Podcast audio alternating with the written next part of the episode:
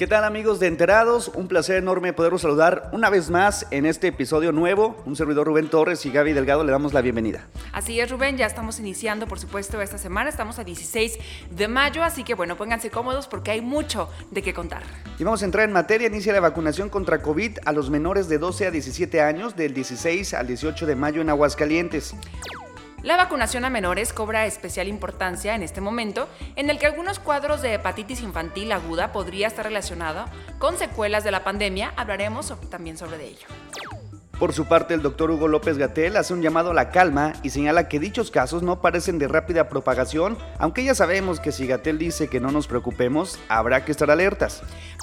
Pero Rubén, no todos son preocupaciones y también tenemos buenas noticias y es que el ingeniero biomédico de Aguascalientes fue elegido finalista de un certamen internacional convocado por History Channel. Te daremos todos los detalles. La alpinista aguascalentense Briana Álvarez se anota su octava 8000 y con ello cada vez está más cerca de conquistar las 14 cumbres más altas del mundo. Esto y mucho más en Enterados. Y empezamos con la información, Rubén, y es que, bueno, inicia la vacunación para menores de 12 a 17 años. Y es que hoy los estudiantes de secundaria y preparatoria acuden de 8 de la mañana a 4 de la tarde en las instalaciones del complejo Tres Centurias y a la Universidad Autónoma de Aguascalientes para aplicarse la primera dosis de la vacuna contra el COVID-19 con el, con el biológico de la farmacéutica Pfizer.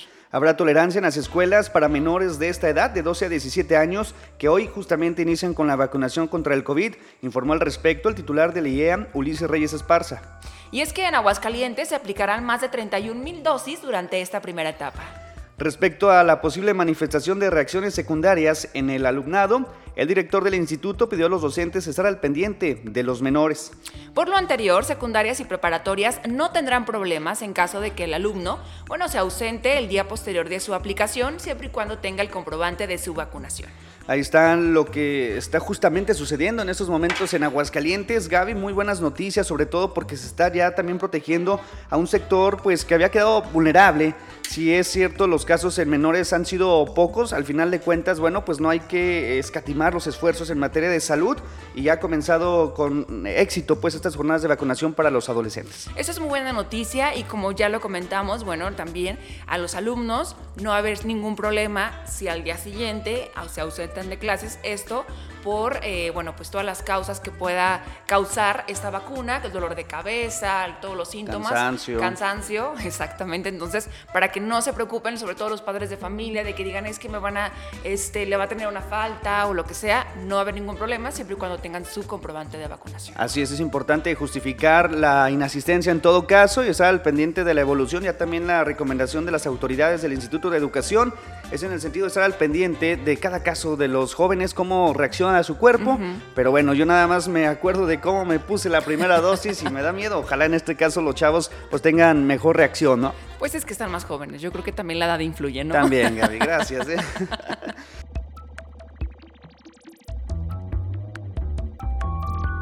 Y bueno, justamente hablando también de las reacciones del COVID, se ha asociado aparentemente una nueva reacción, como es el caso de hepatitis, donde se han registrado ya algunos casos aquí en el país. Así es, eh, Rubén, y es que bueno, pues ante la detección de cuatro casos de hepatitis infantil aguda de causa desconocida, esto en Nuevo León, y un caso sospechoso en Tamaulipas, bueno, pues expertos advierten que podría tratarse de una secuela de la pandemia de COVID-19, por lo que urgieron a vacunar a los menores de 12 años. Gerardo López, miembro de la Academia Mexicana de Pediatría, explicó que aún se desconoce la gente que provoca esta enfermedad que ha causado alarma en el mundo. Sin embargo, dijo, se ha asociado con el coronavirus. El experto indicó que esta hepatitis también se ha asociado con un adenovirus, pero la situación de alarma, reiteró, es que se desconoce al agente agresor. Para el experto es necesario mantener las medidas de precaución implementadas por el COVID-19, especialmente las higiénicas. Y bueno, se han notificado casos en Reino Unido, España, Israel, Estados Unidos, Dinamarca, Irlanda, Países Bajos, Italia, Noruega, Francia, Rumania y Bélgica. Hay que estar al pendiente de esta situación en menores y de ahí la importancia de que acudan justamente estos chicos de 12 a 17 años para eh, recibir su primera dosis de COVID-19 y evitar mayores complicaciones. Lo que nos faltaba ahora, bueno, una reacción con una de las enfermedades también más temibles en su momento. Y bueno, pues ya se han registrado algunos casos aquí en el país. En Aguascalientes también están a las autoridades sanitarias en alerta y ojalá, bueno, pues no se dé un repunte importante de este tipo de padecimientos. Sí, es muy importante mencionar que la OMS, bueno, pues ha detectado ya que a nivel mundial o a nivel global son más de 300 casos. Entonces aquí en México, bueno, pues ya, ya tenemos registrado lo que comentábamos, cuatro en Nuevo León, un sospechoso en Tamaulipas. Entonces no hay que bajar la guardia, sobre todo los casos que se ha detectado que son más vulnerables o la edad es entre, cuatro, entre 5 y 6 años de edad. Entonces también hay que tener mucho cuidado. Sí, y bueno, en este sentido, también eh, Roberto Vázquez Campuzano, académico de la Facultad de Medicina de la UNAM, afirmó que la hepatitis en niños regularmente es un evento raro que no ocurre con frecuencia, por lo que este nuevo brote está llamando la atención. A lo que él también comentó que es importante que los papás y mamás estén atentos. Si los niños tienen diarrea, vómito o un tono amarillo en la piel o en los ojos, en esos casos hay que buscar atención médica.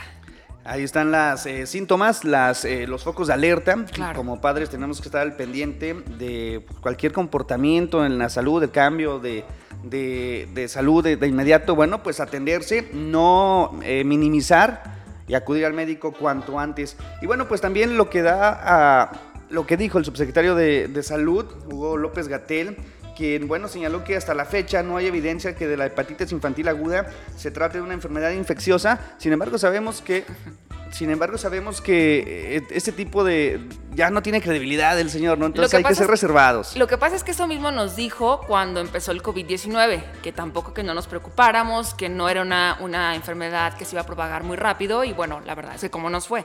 Así que yo escucho nuevamente estas palabras y digo, hace menos de tres años escuchábamos lo mismo, entonces yo ya la verdad es que mejor oídos sordos. La verdad es que sí es para reflexionar. Digo, como políticos lo que siempre quieren vender es que no está pasando nada preocupante, sin embargo también hay que ser realistas, ¿no? Y, y sobre todo no minimizar este tipo de situaciones. Indicó que a la fecha se han estudiado 11 casos en México, cuatro confirmados en Nuevo León, lo que comentábamos, de los cuales siete se detectaron en la Ciudad de México y Quintana Roo, pero se encontró que no están relacionados con el brote surgido en otras partes del mundo. López Gatel explicó que anualmente en el país se presentan 1.600 casos de hepatitis de causas diversas, de los cuales casi el 40% nunca se conoce la causa porque médicamente no es posible detectarla. Entonces el fenómeno no es un fenómeno inusual, señalaba. Y bueno, pues aconsejó a los padres de familia procurar en sus hijos un esquema completo de vacunación y mantener las medidas de higiene personal y, bueno, pues en los alimentos. Así que también es importante la vacunación, sobre todo para aquellos, ya los, estos niños, bueno, pues dependen prácticamente de la decisión de los padres de familia, entonces sí es importante, pues nada más que pues tengan en cuenta esta vacunación. Ya vamos a dejar los temas de salud, Gaby. Vámonos con noticias más amables. Ya hay que dejar de preocuparnos un poquito. y tenemos buenas noticias como te gusta darlas. Y bueno, pues una noticia en la que, bueno, pues todo el fin de semana estuvieron abarrotadas las redes sociales y aquí en Aguascalientes, todos como pavos reales.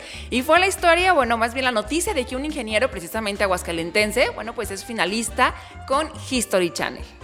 ¿De qué trata esto? Bueno, pues este joven desarrolló un software, un software especial que está pues encaminado sobre todo a diagnosticar la retinopatía diabética mediante sencillas pruebas y de manera rápida y confiable, el cual es un tiene como su enfoque en la eh, inteligencia artificial y esto bueno, pues llama la atención porque es un talento de Aguascalientes, porque participaron muchísimas personas y bueno, pues deja en alto en nombre de Aguascalientes la capacidad que hay en el desarrollo de software, dando muestra. Y te voy a platicar por qué aún estamos más orgullosos y es que bueno, pues eran 30 finalistas, todos de Latinoamérica en el concurso, una idea para cambiar la historia, esto promovido por History Channel y Nissan bueno, pues una edición que atrajo a más de 2.000 proyectos en todo el mundo. Y bueno, pues este ingeniero, Ornelas, desarrolló un software, como bien lo dijiste, y bueno, pues la verdad es que ya está en la finalista en este concurso, así que pues la verdad es que para nosotros ya nos llena de un buen halago.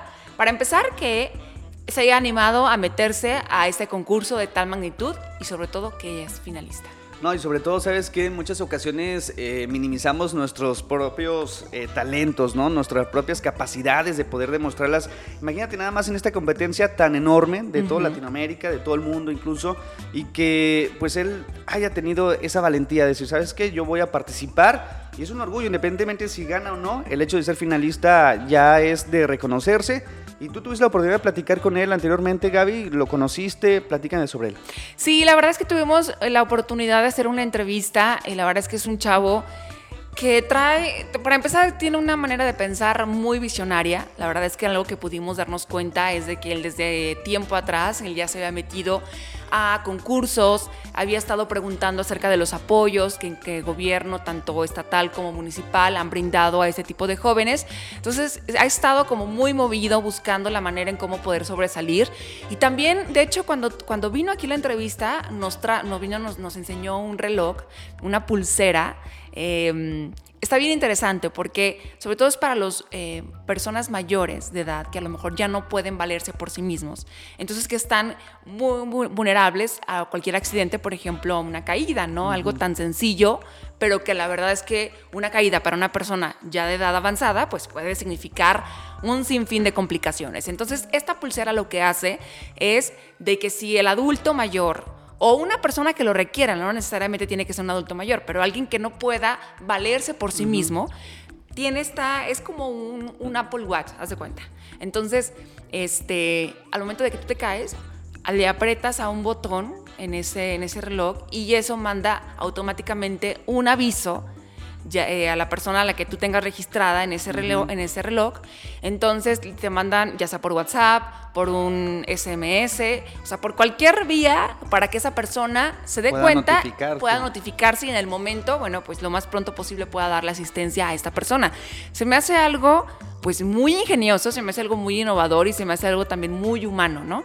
Entonces, qué bueno que este tipo de personas que aprovechen esa inteligencia que tienen, esa capacidad, esa visión para ayudar pues al, a la humanidad, ¿no? Entonces la verdad es que me da, cuando vi esta nota me dio muchísimo gusto porque sé que es una, una persona muy capaz y sobre todo que es aquí de Aguascalientes, Rubén. No, y sobre todo lo que le falta, ¿no? Este joven todavía por aportar y estaremos al pendiente. Vamos a seguir la huella de Luis Ornelas Ríos, que es un orgullo de Aguascalientes. De Aguascalientes. Y también, quien es un orgullo de Aguascalientes es eh, Viridiana Álvarez, quien logra su octava 8000. La alpinista Viridiana Álvarez conquistó una meta más para su exitosa carrera al llegar a la cima de Macalú, una de las montañas más grandes del mundo. Y bueno, pues la, montaña, la montañista huascalentense pues utilizó sus redes sociales para dar sus primeras palabras y algo muy emotivo porque eh, la veíamos y yo no entiendo, digo, necesitaríamos ser una Viridiana Álvarez para entender a todo lo que se somete en la fortaleza, tanto física como mental que se necesita para hacer todo lo que ella hace.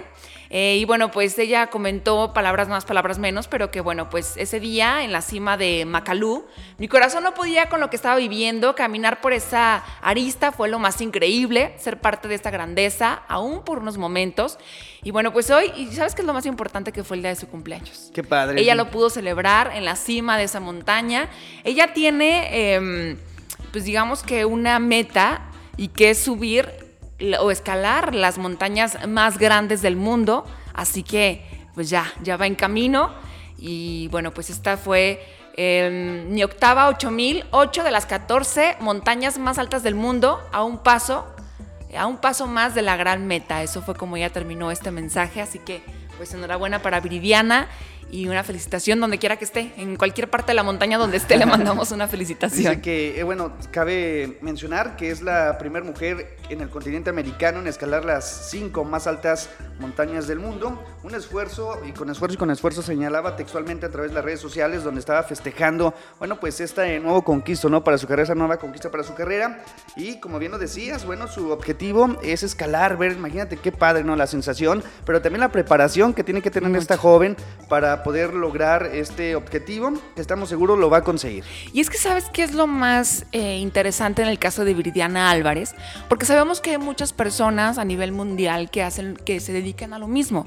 Uno, aquí en Aguascalientes no tenemos montañas. O sea, si quieres escalar, te vas al Picacho. Es lo único que, es lo único que tenemos. Entonces, ella es orunda de, un, de una ciudad donde no hay montañas. Y luego además tiene muy poco tiempo en el cual ella lleva su trayecto o su carrera como alpinista, es muy corto tiempo. Ella en alguna ocasión me tocó escucharla en una, en una este, conferencia que dio. Ella comentaba que cuando subió el pico de Orizaba, que ella dijo, quiero hacer esto, ahora quiero irme al Everest. Entonces que la gente se burlaba de ella, así como de, o sea, no, nada que ver, no tienen la preparación. Y lo hizo, y lo hizo, y lo ha hecho la montaña más peligrosa del mundo, que es el K2. Ya lo hizo. Tiene unas historias que de verdad vale la pena un día, estaría para un día invitarla aquí al podcast para platicar un poquito de todas sus experiencias y la verdad es que se te pone la piel chinita cuando te, te platica de viva voz de que le ha tocado ver así al lado de ella personas que se caen de la montaña y que no puedes hacer nada por ellos porque pues tú vas en tu camino.